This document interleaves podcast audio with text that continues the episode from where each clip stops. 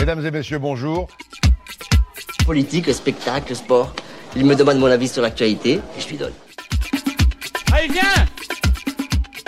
Bonjour à tous, c'est Asia et Lucas. Nous sommes actuellement avec Adrien Cornagia, auteur et dramaturge notamment connu pour sa pièce Bane, récompensée en 2015 par le prix Domaine français des Journées d'auteurs de Lyon.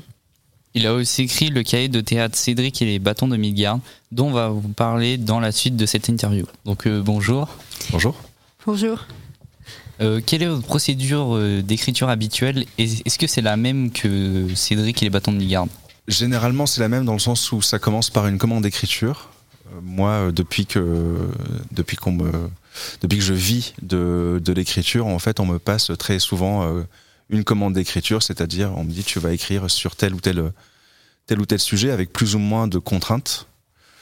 Euh, et puis euh, je, je me lance. J'ai pas forcément de, de, de rituel ou d'habitude pour me lancer en écriture, mais c'est plus par la suite où je, je, m'entretiens avec euh, la mise en scène, le metteur ou la metteuse en scène, qui me fait des retours et l'écriture progresse ainsi au fur et à mesure qu'elle est créée euh, au plateau, dans la salle de théâtre. Juste, c'est commun ça, l'art de commande un peu comme ça euh, de, On vous impose euh, quelque chose enfin, J'ai rarement entendu on, parler on, on m'impose rien, c'est vrai que la, la nomenclature est un peu, euh, est un peu saisissante, mais euh, non, non, c'est euh, c'est- une chose assez, assez commune à tous les auteurs et autrices de, de théâtre, Ok. dans ce domaine-là. La seule exception, mais elle est notable, c'est quand euh, l'auteur ou l'autrice est à la fois metteur ou metteuse en scène de ses propres pièces. Dans ces cas-là, évidemment, il ou elle ne se passe pas commande, mais ça, ça, ça vient tout naturellement. Ok, ok, d'accord. Donc, euh, nous avons entendu parler que vous faisiez des ateliers de, d'écriture en milieu scolaire. Oui. Euh, les personnages de Cédric et les bâtons de Midgard sont majoritairement des enfants. Quelle place donnez-vous aux enfants, que ce soit dans vos livres ou dans la vie? Pourquoi? Euh, C'est une bonne question. Euh, une place très importante, il en est toujours question quand il ne s'agit pas d'un personnage enfant.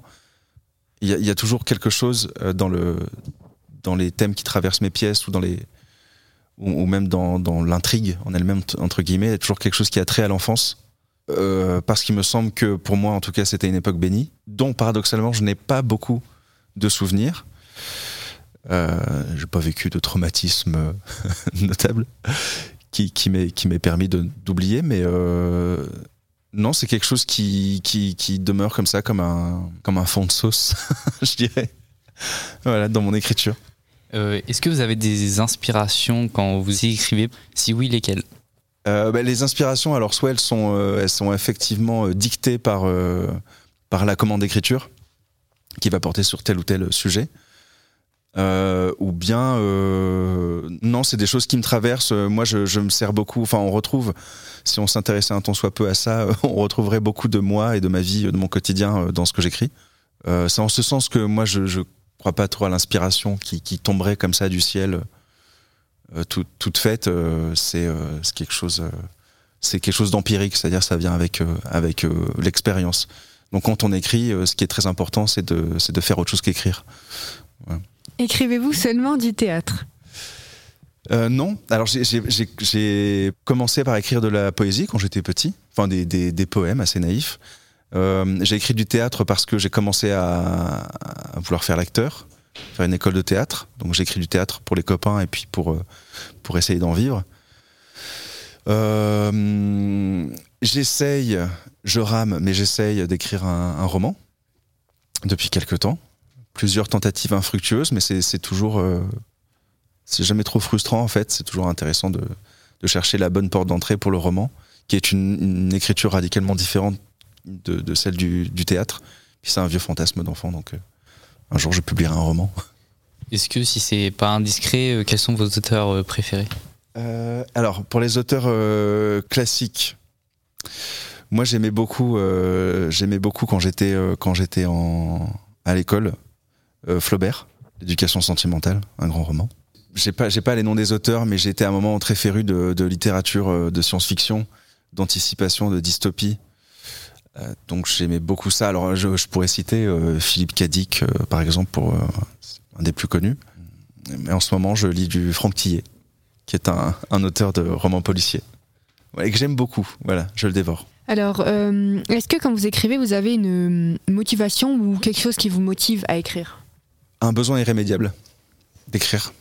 C'est-à-dire que ça peut, ça peut me rendre mal si je n'arrive pas à écrire pour telle ou telle raison, parce que je suis fatigué ou ça vient pas ou je suis pas dans de bonnes dispositions. Ça, ça arrive évidemment, mais ça, ça peut me rendre mal et, irascible. Aussi, je peux être, je peux être assez désagréable avec mes proches si, si, si j'y arrive pas ou si ça vient pas ou si ça fait un moment que j'ai pas écrit. Et, euh, euh, donc c'est, ouais, pour ça que je dis un, un, besoin quoi, un besoin euh, dire euh, inconditionnel quoi. Donc euh, pour revenir sur euh, le, théâtre euh, Cédric et les bâtons de Migarde, est-ce que Cédric vous est-il semblable? Est-ce qu'il vous ressemble un peu au niveau du caractère ou autre? Un peu, oui, un peu. J'étais un grand, très sensible à tout. J'étais un grand, un grand amoureux aussi. et non, j'avais, son goût pour les vieilles choses, pour l'archéologie. Voilà, j'étais grand fan d'Indiana Jones quand j'étais petit. Et encore aujourd'hui. Donc, euh, en combien de temps à peu près vous avez écrit euh, la pièce? À peu près en un mois. Pas d'un trait, mais euh, en- entre les, les, pr- les- les premières ébauches, euh, les, re- les premiers retours de- du, du metteur en scène, de, de, de celui qui me faisait la commande, et, et, les, et les réécritures, les, les réagencements, euh, un mois, je pense, ouais. Et vous les avez écrits, bah vous l'avez écrit où la pièce dans votre chambre, ou, dans votre canapé ou autre? Non, j'arrive pas à écrire dans un canapé. non, parce que le canapé, euh, c'est soit pour prendre l'apéro, soit pour euh, faire la sieste. Non, non, j'écris. euh, moi, je me suis aménagé chez moi un petit bureau, soit là, soit sur la table de la cuisine. Ou alors c'était peut-être en voyage aussi dans le train, je sais pas, je, je sais plus trop. peut-être en, en déplacement.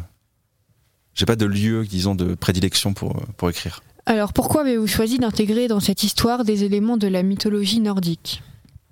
Bah, parce que ça faisait partie de la commande euh, d'écriture donc de la du théâtre euh, strasbourgeois qui s'appelle la Maison Théâtre.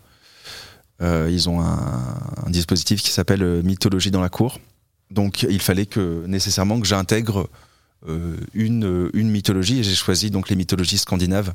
Voilà, à défaut de choisir les, les habituelles mythologies latines ou, ou grecques. Pourquoi euh, a-t-il une place centrale dans votre pièce de théâtre? Euh, bah, parce que euh, bah, parce que c'est Yggdrasil en fait c'est c'est l'arbre monde. Donc euh, ça, ça, bon il y a toute la force symbolique derrière derrière l'arbre monde c'est-à-dire qu'on fait tous partie de cet arbre il y a aucune distinction. On fait tous partie on, est tous codépendants. Et puis il y avait aussi cette, idée de, du, végétal qui devient un refuge qui devient cette cabane pour pour les enfants donc pour les protagonistes de la pièce cette cabane un peu incroyable qui recèle peut-être euh, des trésors. Et, et, euh, et en l'occurrence, l'un d'eux y trouve un trésor hein, sous, sous cette Yggdrasil. Pourquoi avez-vous choisi du coup euh, de nommer votre pièce euh, que ça soit euh, une pièce éponyme?